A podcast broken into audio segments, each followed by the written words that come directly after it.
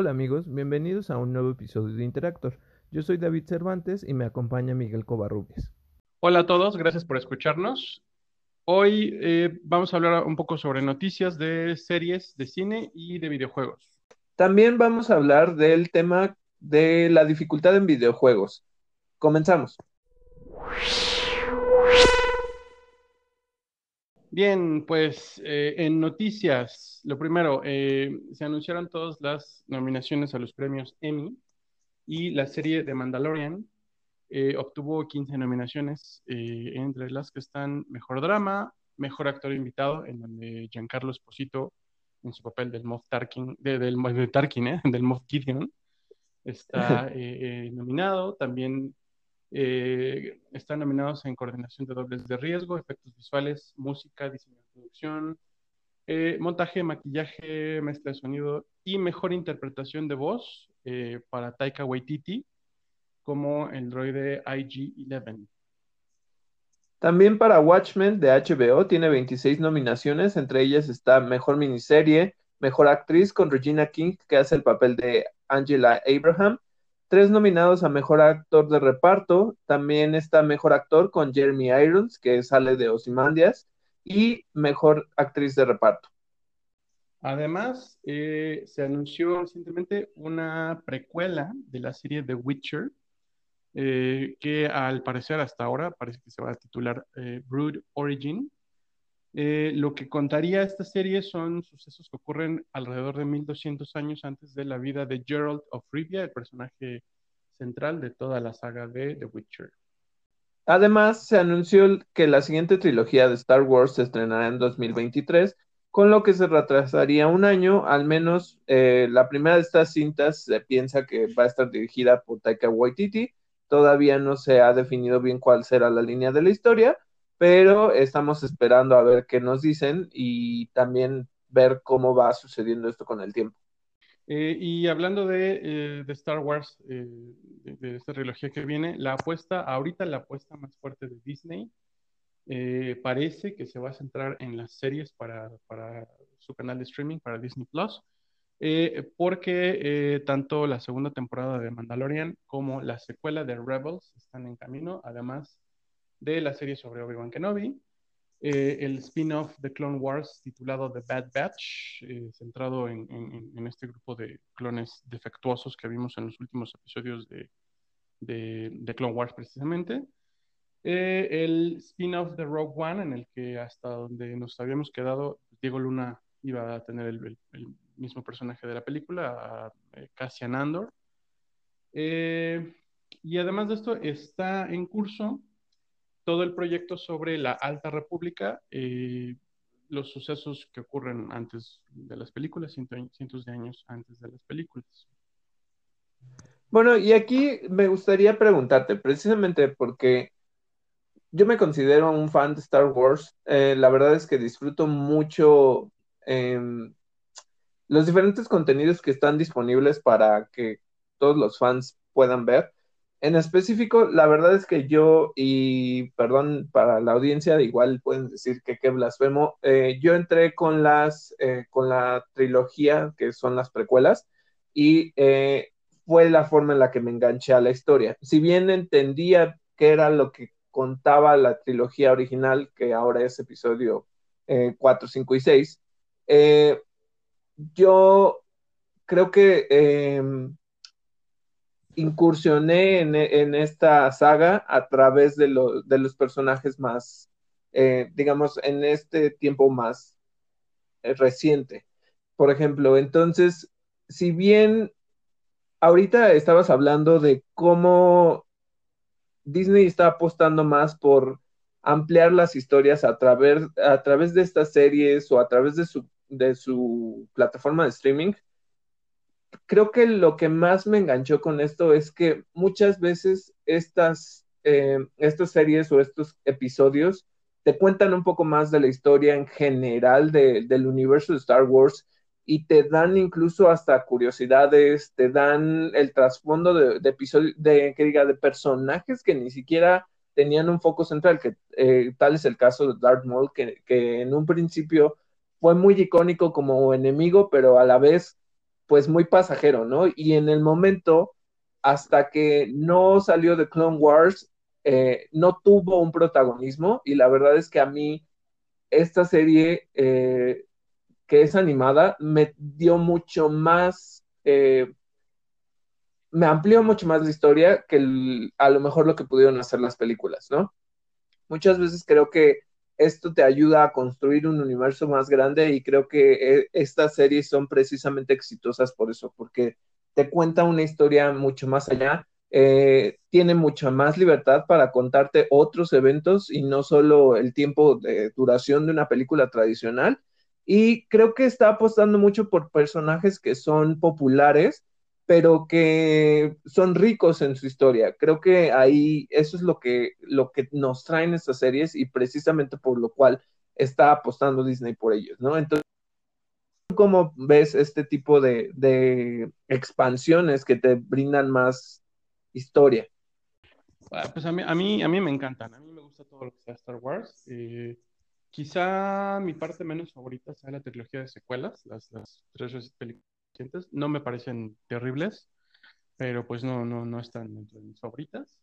Hay partes, hay partes que sí me, me, dan un poco de pena ajena en, este, en, estas nuevas películas, pero bueno, ¿no? A fin de cuentas, quizá, quizá no soy completamente el público objetivo, está bien.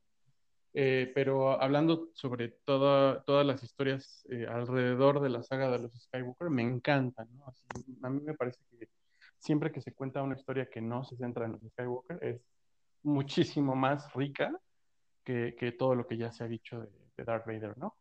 Eh, hablando un poco de este, eh, de este, estos proyectos que tienen, por ejemplo, de la, del proyecto que mencionaba de la Alta República, pues están contando historias de 400 años antes, ¿no?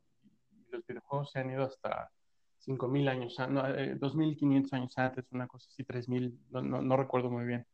Eh, las historias intermedias, por ejemplo, lo que se cuenta exquisitamente eh, relatado, ¿no? Hay, hay, un, hay, un, storytelling muy refinado ya actualmente detrás de, toda la narrativa de Star Wars, eh, pese a que los fans pues, se, siguen encontrando un poco de inconsistencias porque se, han, se, ha, se, ha, visto mucho, por ejemplo, que pues, a los directores de cine no les importa tanto el canon y si de repente quieren sobreescribir algún detalle, pues lo hacen y sin miramientos, ¿no? Y pues bueno, ¿quién, quién, quién puede ir contra, contra, eso? Porque el mismo George Lucas, pues lo había establecido, ¿no? Que la base primordial de toda la canonicidad, pues está, está en las películas y lo demás, pues ya es, es este alternativo, ¿no?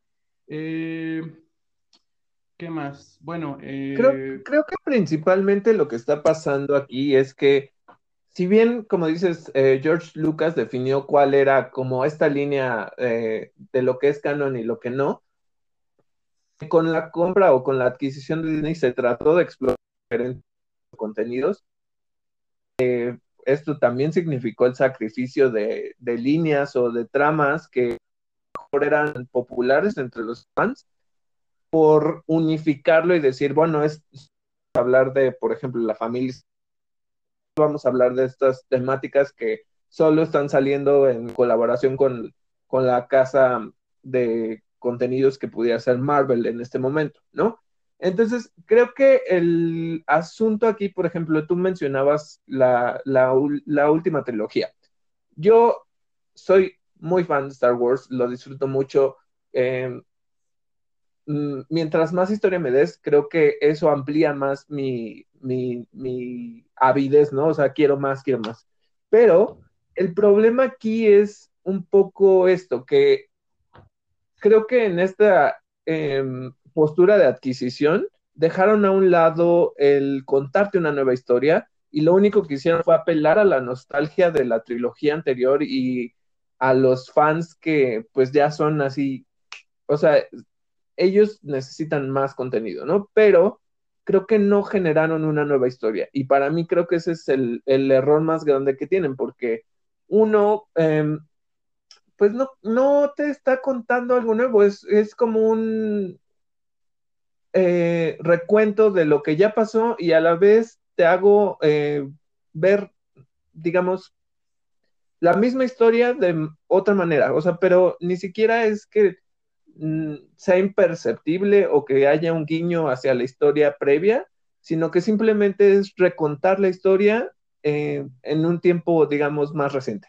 Y la verdad es que eso es lo que a mí me molesta porque yo no quiero ver una versión nueva de A New Hope, o sea, necesito una nueva historia que no me cuente los mismos hechos, que no me cuente que eh, hay los mismos enemigos, o sea, necesito algo realmente diferente y nuevo. Y creo que el problema con estas es precisamente que están refritando todo lo que ya utilizaron antes y aquí hay un, o sea, no te están contando nada nuevo, incluso los enemigos eh, reutilizaron, eh, eh, por ejemplo, a Palpatine, que es el, principal de, enemigo de, toda esta, bueno, de las primeras seis entregas, y dices, ok, o sea, incluso puede generar como un enganche para que los fans anteriores regresen, pero realmente creo que no, no cuenta nada, o sea, no me lleva a personajes nuevos como Rey o como Poe o Finn, realmente no me cuentan nada, eh, no me relaciono con ellos, o sea, ni siento algún tipo de conexión porque siento que están muy agregados y que la historia no gira alrededor de ellos, vuelve a girar alrededor de la familia Skywalker y a la vez es, tampoco te cuentan nada sobre la familia, lo que te llegaron a contar eh, son algunos flashbacks, no sé, o sea, la verdad es que siento que están muy mal construidas. Hay algunos elementos que me gustaron, hay obviamente diferentes interpretaciones porque ya hay diferentes directores, pero la verdad es que creo que ya, o sea, a mí como fan, me perdieron hace tiempo, o sea, desde que salió esta nueva trilogía que realmente no, o sea, no la disfruto. Ni siquiera es como las demás películas que puedo volverlas a ver y me emociono. Con estas sé que existen, eh, sé que, las podría ver en, cualquier momento a través de una plataforma de streaming y la verdad es que no lo hago porque pues no, no, no me satisfacen, la verdad es que son muy planas.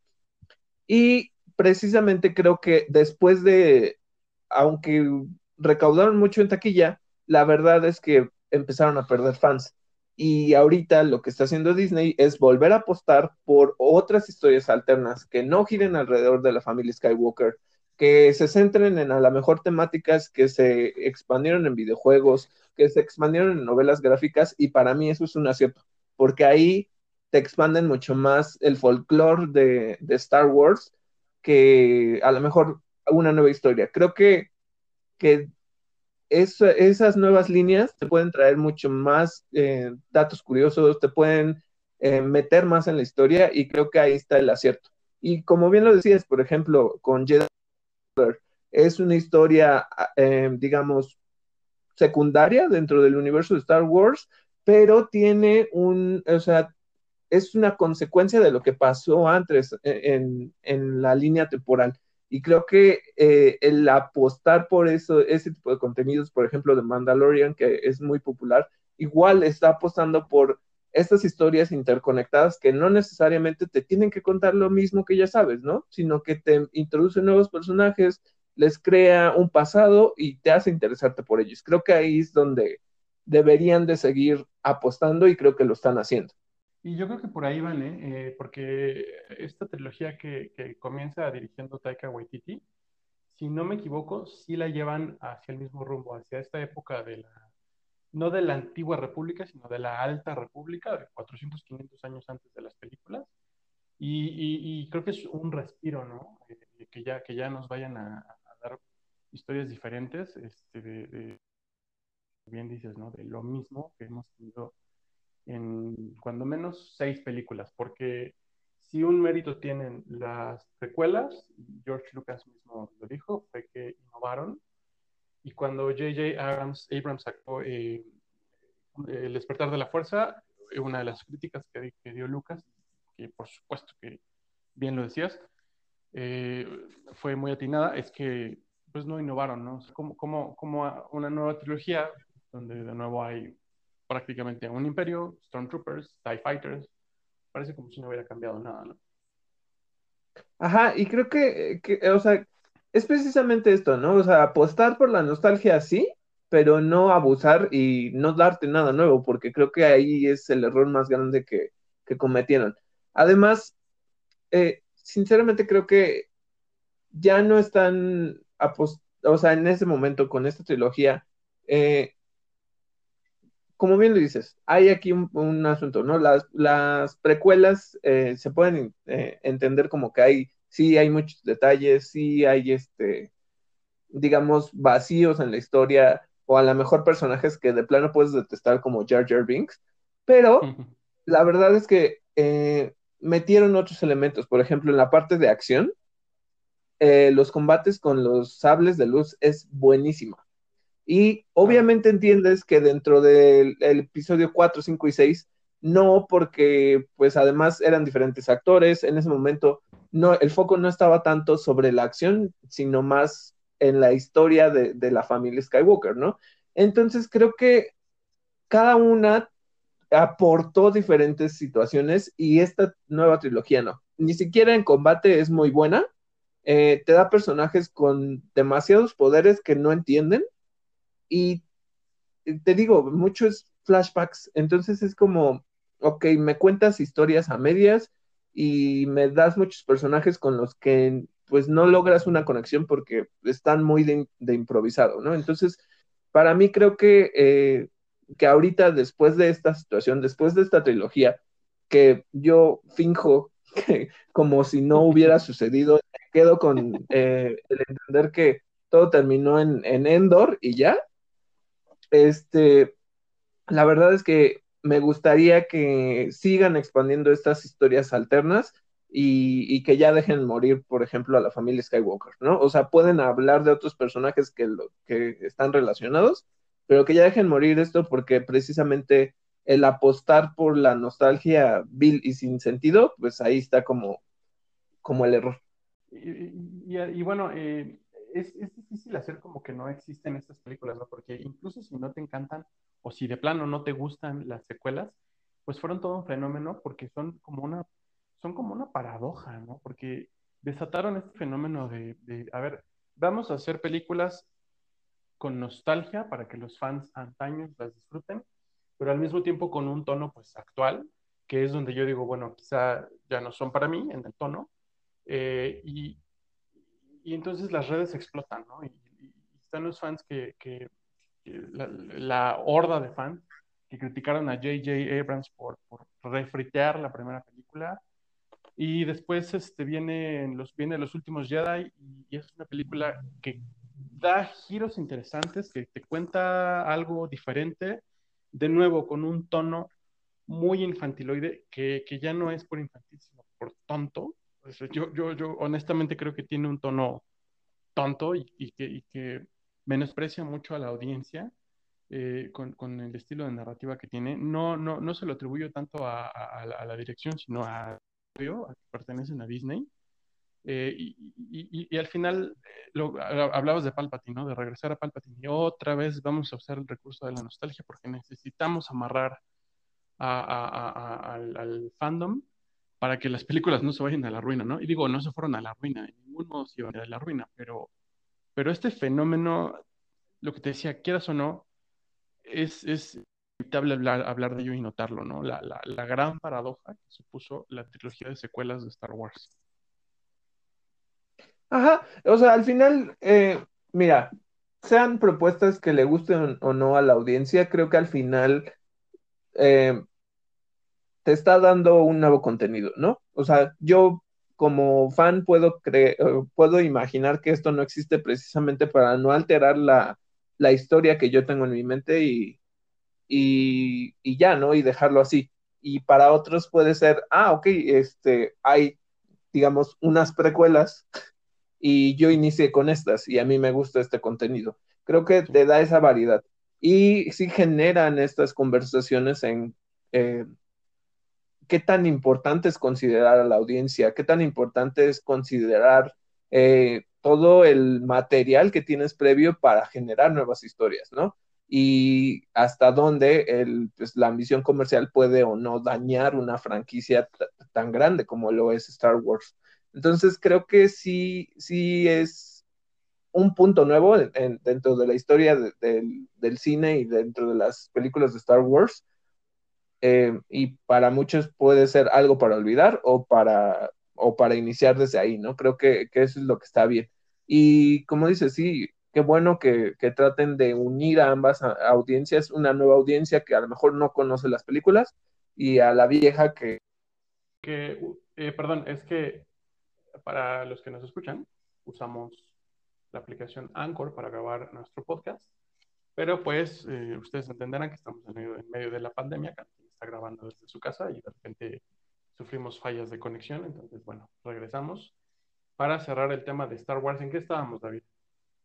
Justamente creo que eh, el punto de convergencia es crear una nueva historia que apele a ambas audiencias y que no genere un conflicto, ¿no? Que no genere un conflicto porque quisiste hacerlo solo sobre las historias del pasado y a la vez no me contaste nada sobre el futuro. Creo que es, eso es lo que, por lo que tienen que apostar, por historias que a lo mejor no tengan que ver tanto con la línea temporal principal y que enriquezcan a los personajes. Eh, eh, tienen muchos personajes que pueden salir desde series como Clone Wars, por ejemplo, Ahsoka, eh, incluso este nuevo spin-off de The Bad Batch, o sea, te puede dar un buen para explorar y creo que ese es el, el asunto, ¿no? Y apostar también por personajes favoritos, como pudiera ser Obi-Wan. Yo he esperado ver mucho contenido sobre Obi-Wan en específico porque eh, se me hace, la interpretación de Ewan McGregor se me hace muy interesante, se me hace que le da como eh, carisma al personaje y creo que eso eh, se podía rescatar, pero no necesariamente que me cuentes otra vez qué es lo que hizo eh, con la familia Skywalker, ¿no? Sino que siga un camino diferente. Creo que es el apostar por nuevas historias y expandir el, pasado de los personajes. Sí, yo estoy contigo. Eh, y, sí, Obi-Wan, además que es uno de los favoritos. No hay mucho material sobre él, ¿eh? los cómics no, no van mucho en su dirección todavía, solamente creo que una o dos novelas, un par de cómics de, de Clone Wars justamente y ya, no, no tenemos más. Entonces, sí, sí tengo como muchas esperanzas en la serie. Y eh, bueno, eh, para terminar el tema de Star Wars, se viene algo nuevo de Star Wars. Eh, hubo un anuncio apenas. ¿Qué fue, David? Sí, justamente van a lanzar un VR de Galaxy's Edge. Entonces, para aquellos que no han tenido la oportunidad de ir a, a los parques de Disney, justamente eh, van a expandir un poco la historia de, digamos, lo que, lo que puedes ver en el recorrido del parque a través de un juego de VR. La verdad es que está interesante y pues hay que esperar a ver qué, cuál es la propuesta que nos tienen y cuando salga, pues igual comentarlo, ¿no? Igual te da como mucho contenido o te expande mucho la historia y creo que eso está interesante para ver. Y otra cosa que también sucedió esta semana y justamente el día de hoy, eh, el equipo de Square Enix eh, lanzó un otro pequeño adelanto en su War Table del juego de Avengers. Eh, en la, la vez pasada que lo discutimos, yo les había comentado que bajo mi perspectiva había visto como que el juego se sentía como con mucha multitud de enemigos, pero como que a la vez no tenía como, o sea, como que está muy masivo y la verdad es que no tenía como el detalle de que cada personaje em, se sienta diferente. Creo que justamente lo que está apostando Square Enix en este momento y el equipo de Eidos es eh, darte un poco más a, un vistazo y hoy lo que se mostró fueron, eh, por ejemplo, escenarios de guerra, escenarios de entrenamiento y la parte de la historia.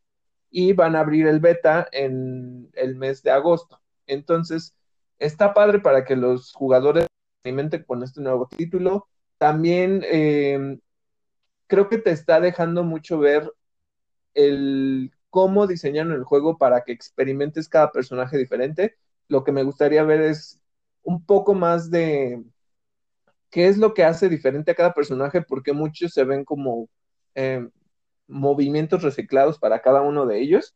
Y creo que está apostando precisamente por contar otra historia, ¿no? No necesariamente contar lo que en las películas del MCU nos dicen, sino que otro, otro tipo, ¿no? Eh, justamente leyendo eh, un artículo decían, bueno, por lo menos no metieron a Ultron, ¿no? Que también es un personaje muy este, importante para los fans, pero pues ya lo viste en, en las películas. Entonces, a lo mejor aquí es dar espacio a nuevos enemigos que trabajan de diferente manera, ¿no? O que ejecutan sus planes y esto afecta a los personajes de otra forma. Entonces creo que está padre. Le, no contaron en esta ocasión más sobre la historia y está bien. Me parece que lo, en lo que se tenían que centrar es un poco más en el gameplay. Lo que me gustó mucho es que al parecer la mm, dinámica de juego era muy, bueno, yo tenía esta ligera duda porque parecía muy multijugador. Yo soy más de, centrarme en la historia y no tanto en el multijugador. Y precisamente lo que dijeron es, bueno, si tú quieres participar, por ejemplo, en algunos títulos lo que han hecho es que ponen misiones exclusivas para multijugador en el que necesitas tu servicio de juego en línea y además las misiones para eh, un solo jugador.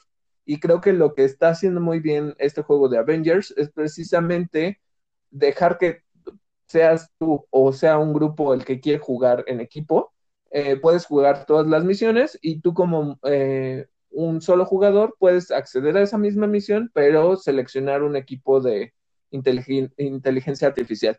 Entonces creo que está padre la forma en la que mm, no dejan a nadie a un lado, están asegurándote muy bien que todo, todas las actualizaciones que lancen, los nuevos escenarios y todo, no van a ser de un costo adicional y eso también me parece perfecto, porque era como lo platicábamos en la vez pasada, ¿no? Eh, te están ofreciendo todo el contenido porque estás pagando por ese contenido y creo que es este importante para el jugador, ¿no? O sea, le dan un valor a que estés consumiendo este juego. Y, eh, por ejemplo, metieron a uno, hoy revelaron un nuevo personaje que es Hawkeye y también se ve que tiene diferentes movimientos. El asunto aquí con este juego es que está interesante, tiene una nueva historia, tiene nuevos personajes y pues ya nada más es esperar a ver qué, nos van revelando, porque dijeron que van a seguir soltando contenido y, esperar, ¿no? Entonces hay que ver qué nos cuenta este nuevo, nuevo juego de Avengers y la experiencia de juego que nos deja. Muy bien, y bueno, pasando a otros temas, eh, tenemos un lanzamiento para PlayStation 4 el día de hoy, se lanzó Cuphead, eh, ya está eh, por fin en la plataforma de Sony. Y además de esto se anunció una actualización para Sekiro. Estos dos títulos, y lo que suponen, nos lleva a nuestro tema del día de hoy, que es la dificultad en los videojuegos. Eh, el tema de la dificultad en los videojuegos se suele tomar pues, por reto, ¿no? El reto, terminar los videojuegos en todas sus dificultades, y para muchas personas, lo lo he, lo he escuchado o leído recientemente para amigos cercanos incluso, eh, pues también eh, ahí estriba un poco el entretenimiento, ¿no? Hay, hay, conozco personas que me dicen si no, que si no ponen los juegos en la máxima dificultad, pues no les saben o no los entretienen o se aburren muy rápido, ¿no? Eh, ¿Qué más? ¿Qué nos puedes decir de la actualización de Sekiro, David? y, cuál es tu postura conforme al, o, con respecto a la dificultad en los videojuegos. Sí, bueno, eh, en cuanto a esta nueva actualización, lo que va a traer es precisamente un, no son nuevos escenarios, sino un solo, digamos, un lugar donde puedes combatir a todos los jefes del juego uno tras otro. Entonces es únicamente esta parte, te va a dar nuevos skins que no tienen ningunas, eh, digamos, cambios en la historia y también lo que van a hacer es que em, muy al estilo Dark Souls, lo que puedes hacer es dejar como huellas para dar consejos o comentarios sobre el juego y las puedes dejar a lo largo de, digamos, del título, ¿no? Eh, aquí hay un tema muy interesante, ¿no? Por ejemplo, hay juegos que tienen esta fama de ser muy difíciles eh, en el caso, por ejemplo, de los títulos de From Software que consideran Dark Souls, Demon Souls, eh, Bloodborne, en este caso Sekiro, que es el, punto de, esta actualización, y otro que precisamente es Cuphead, ¿no? Que es muy al estilo plataformas, es un estilo un tanto retro en el que solo vas moviéndote en 2D a través de un, digamos, riel horizontal. Entonces, son este tipo de juegos que requieren mucha habilidad del jugador, o más que habilidad es que vayan entendiendo qué es lo que está pasando dentro de la jugabilidad para que se muevan en el, en el momento correcto o tomen las decisiones que te van a ayudar a que el juego sea, pues, digamos, creo que, eh, como bien lo dices, hay aquellos quienes prefieren eh, una dificultad muy grande y hay aquellos a los que no. Yo considero, eh, creo que puede ser un reto muy divertido, si bien cuando acabas un juego que consideras muy difícil, pues hasta te puedes aplaudir a ti mismo, ¿no? Porque dices, wow, eh, me tardé mucho, eh, fue difícil, me retó en diferentes sentidos, en habilidad, en, en, entender qué estaba pasando en, en, el juego, ¿no? Pero también puede ser muy frustrante. En mi experiencia, por ejemplo, yo te diré que yo soy este tipo de jugador que disfruta mucho la historia y busca un, un reto balanceado. No necesito que el juego me haga odiarlo, porque en ocasiones es eh, casi quieres aventar el control a la, pantalla, al piso, a donde sea, ¿no? Porque se vuelve tan difícil que realmente te frustra. Y creo que el objetivo precisamente es este entretenimiento, esta diversión, y se respeta si, si para ti es divertido el que no, no puedas avanzar en la historia, ¿no? Creo que em, yo lo he vivido desde dos perspectivas y con dos títulos completamente diferentes, ¿no? Una es con em, Kingdom Hearts. Kingdom Hearts tiene diferentes dificultades, eh, desde el principiante hasta modo crítico. Y eh, entre ellos, pues tiene modo normal y todo esto, ¿no? Difícil y, y súper difícil. Creo que yo, por ejemplo, eh, disfruto mucho centrarme en la historia y después enfocarme en que sea un reto a nivel juego. Porque yo lo que quiero saber, o sea, quiero progresar dentro del juego y no necesariamente atorarme y frustrarme y dejar el juego o abandonarlo, precisamente porque ya no pude avanzar. Esto es considerable, ¿no? Eh, mucho hubo una polémica alrededor de Sekiro, que es el otro juego que, que menciono, que para mí fue un juego, mm, al principio no fue difícil, pero al principio ciertamente no entendía bien cómo jugarlo, ¿no? Solo eh, como que apretaba los botones y medio entendía qué era lo que tenía que hacer. Mucho de lo que em, lo que cambió Sekiro es precisamente el ser un juego más explicativo para que entendieras los controles y aunque fuera difícil, tuvieras más idea de lo que estaba pasando. Yo con este juego sí me frustré porque hay enemigos muy difíciles, pero creo que el juego lo que hace, la progresión la vas armando tú. Entonces, en el momento en el que estás listo para es porque ya recorriste pues diferentes episodios o diferentes enemigos pues de menor nivel.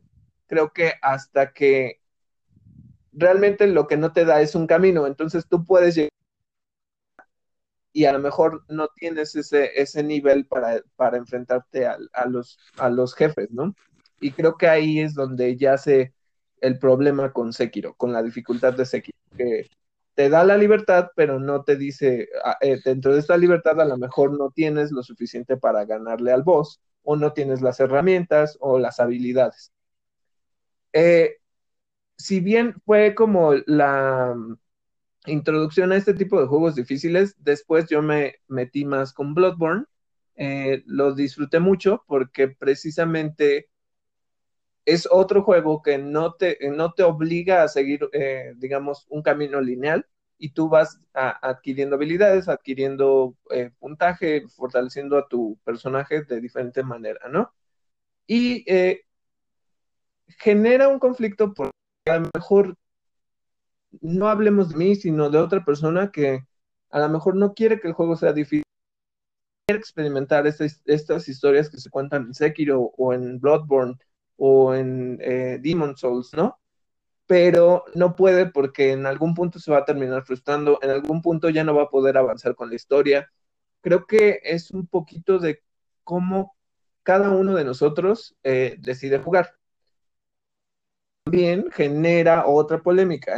entonces todos los juegos deberían tener un modo fácil, entonces todos los juegos deberían de tener, este, pues, digamos, actualizaciones que lo más sencillo. Aquí sí creo que no estoy tan seguro de que todos lo tengan que tener. Creo que em, el truco es conocer bien tu juego y, e irle agarrando, ¿no? Porque puede ser muy difícil, pero creo que es gratificante cuando entiendes qué es lo que tienes que hacer para vencer a un enemigo o para avanzar en el nivel. Creo que eh, es difícil para que obtengas esa gratificación. Y no sé, por ejemplo, y, esto te lo diré.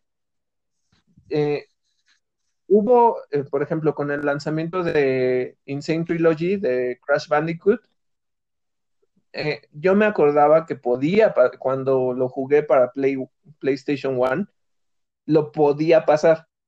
Pero ahora que, lo juego, es este tipo de, títulos que dejo a un lado porque la verdad me frustra mucho. Ah, es, no tiene un modo fácil, así que es lo mismo para todos pero es mucho de exactitud. Tienes esa exactitud para la plataforma, entonces el juego, la verdad, a mí deja de ser divertido. No sé en específico si están diseñados así o están diseñados para que te rete. Eh, no sé si lo hacen para retarte o, para qué lo hacen, ¿no? Por ejemplo, otro título que tengo es un, Super Mario Bros. Y, y aunque pues puede ser como este título que es, digamos, para toda la familia. No lo he terminado porque simplemente me frustró y no pude avanzar. O sea, necesitas tener mucha exactitud en tus movimientos para poder avanzar en el juego. Y creo que ahí es donde se, torna, digamos, frustrante para, para los jugadores. En específico, por ejemplo, para mí con esos títulos, eh, no sé, por ejemplo, ¿cuál ha sido tu experiencia con este, con juegos que a lo mejor puedas considerar difíciles? Eh, los, primeros de Mario Bros. de NES eh, me costaban mucho, eran muy difíciles. Me acuerdo que, me pasó esto que decías de frustrarse y botar el juego con el primer Ninja. En un juego para la, para la Xbox original de la película de Tigre y el Dragón. Eh, el juego estaba, pues, estaba chafón, la verdad, pero, pero, pues me gustaba porque me gustaba mucho la película, ¿no? Era imposible el juego. Eh, y me acuerdo que en el NES tuve, además de el juego del Imperio Contraataca, que era terrible, tuve un juego que, que, no recuerdo cómo se llama, porque la copia que yo tenía era japonesa. Eh, era un juego de un monito vestido de armadura con espada. Este, en donde estabas en un calabozo y era una cosa muy mágica, muy, muy no RPG, sino muy de aventura, de fantasía, pues, pero estaba en japonés y yo no sabía japonés, entonces era imposible pasarlo para mí. Eh, y hablando ahorita del tema de eh, historia contra jugabilidad o contra eh, pues me parece, por ejemplo, eh, que juegos como Cuphead, pues no se hacen con una historia, o sea, digo, tienen una historia, ¿no? Pero no es tanto lo que importa, ¿no? Eh, son juegos que sí están hechos netamente para que te diviertas pasándolos. no, no, voy a decir que sean lo mismo, pero es, es, como, es como jugar Mario Party, ¿no? O sea, no juegas Mario Party por la historia, lo juegas por divertirte, no es un juego muy complicado. Cuphead, pues sí es un juego complicadón, este, y pero por ejemplo, hay juegos, a mí me gusta mucho StarCraft, ¿no?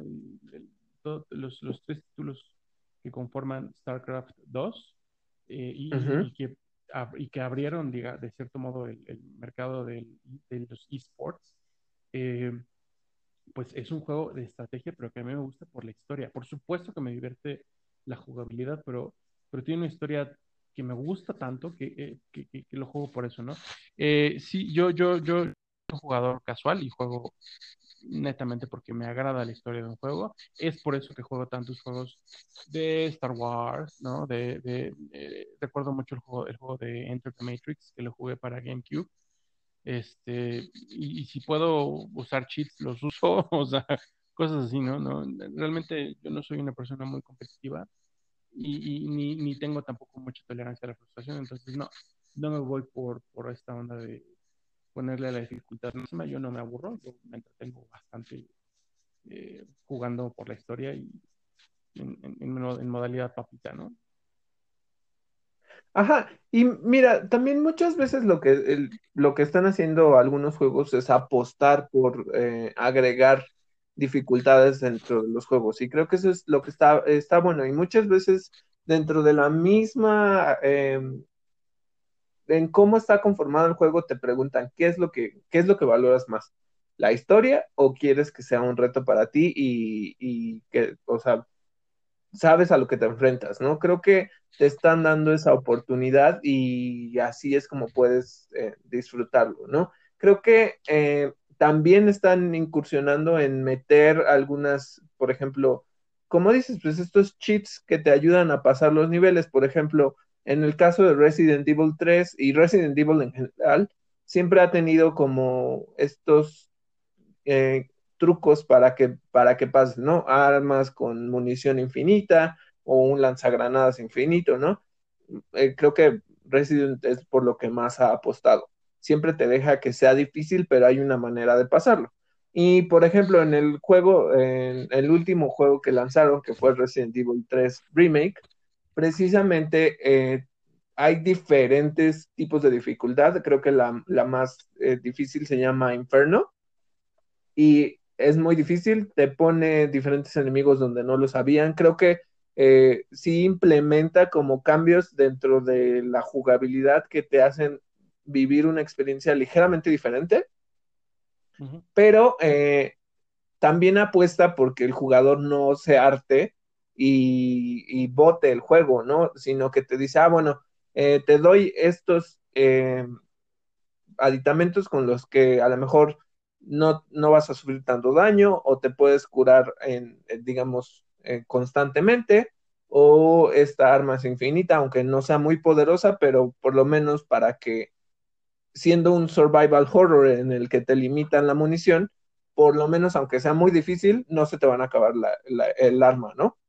Y creo que están implementando este tipo de, digamos, facilidades para el juego en el que puede ser muy difícil y si tú lo quieres, incluso puedes no utilizarlas y hacerlo aún más difícil, pero creo que depende mucho del, del, jugador, ¿no? Creo que eh, tiene, por una parte puedes decir, bueno, tú tienes la libertad de comprarte o no un juego, pero también eh, se torna ligeramente excluyente, ¿no? Entonces, imagínate que gastas cierta cantidad en un videojuego y pues eh, estamos hablando de, pues, son cantidades importantes, entonces, para que en algún momento, imagínate que no tuviera estas facilidades de, de escoger tu, tu dificultad, creo que generaría un problema porque eh, invertiste en un juego y no lo vas a poder jugar. O te va a hartar y vas a decir, no, yo no vuelvo a comprar este título, ¿no?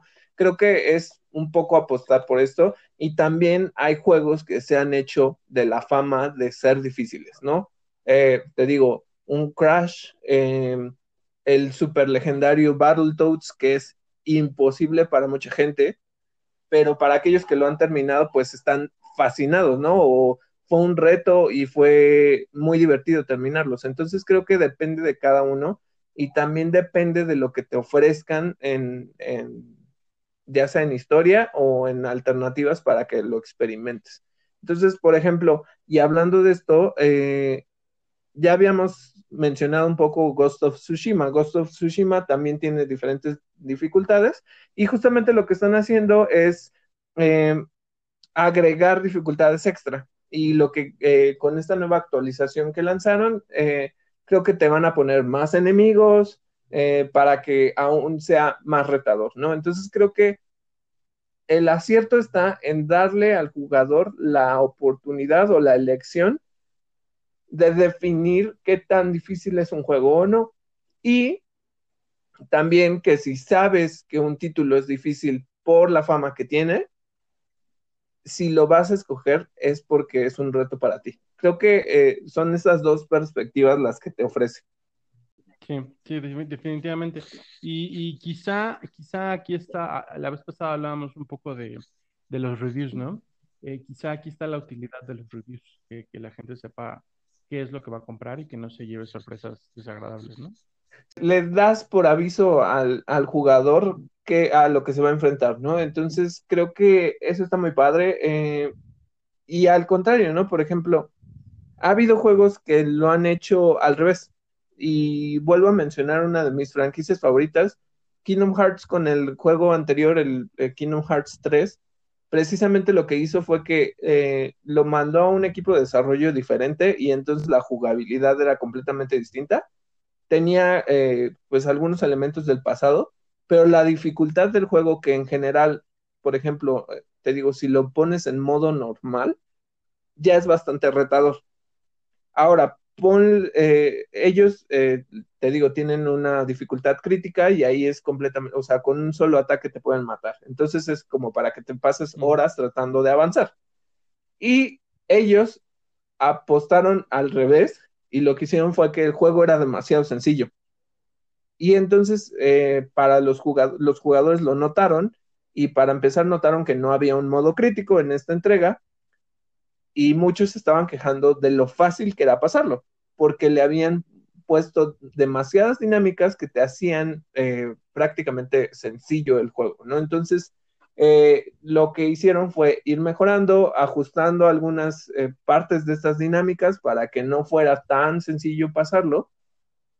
Y, y, volvieron a incluir este, este modo crítico que fue a petición de los fans. Creo que la verdad fue muy satisfactorio. Por ejemplo, yo te lo digo, siempre lo juego normal y luego avanzo a una dificultad difícil, pero ya no paso a crítico porque tampoco quiero odiar mi juego, ¿no? Pero eh, en este caso, lo que cuando yo jugué el título en el lanzamiento, no, no había un reto. Yo avanzaba y avanzaba y avanzaba y, me acordaba que era más difícil jugar Kingdom Hearts hasta que después descubrí que era este asunto, ¿no? Y sí requería mayor dificultad, me fui hasta el nivel más alto y de todos modos no me retaba. Entonces creo que es un poco el cómo te lo presenta y que tienes esa oportunidad de, hacerlo más difícil o más fácil. Creo que ahí está como el, el reto y la satisfacción. Bueno, eso fue todo por el episodio de hoy. Esperamos les haya gustado. Eh, también en la próxima semana va a haber un lanzamiento de, del Galaxy Note, entonces vamos a revisar el evento y les tendremos algunas noticias acerca de este nuevo equipo y veremos algún nuevo tema la próxima semana. Yo soy David Cervantes. Y yo soy Miguel Covarrubias y cualquier noticia que vaya saliendo, pues se las estaremos comunicando la próxima semana. Muchas gracias por escucharnos. Esto es Interactor. Música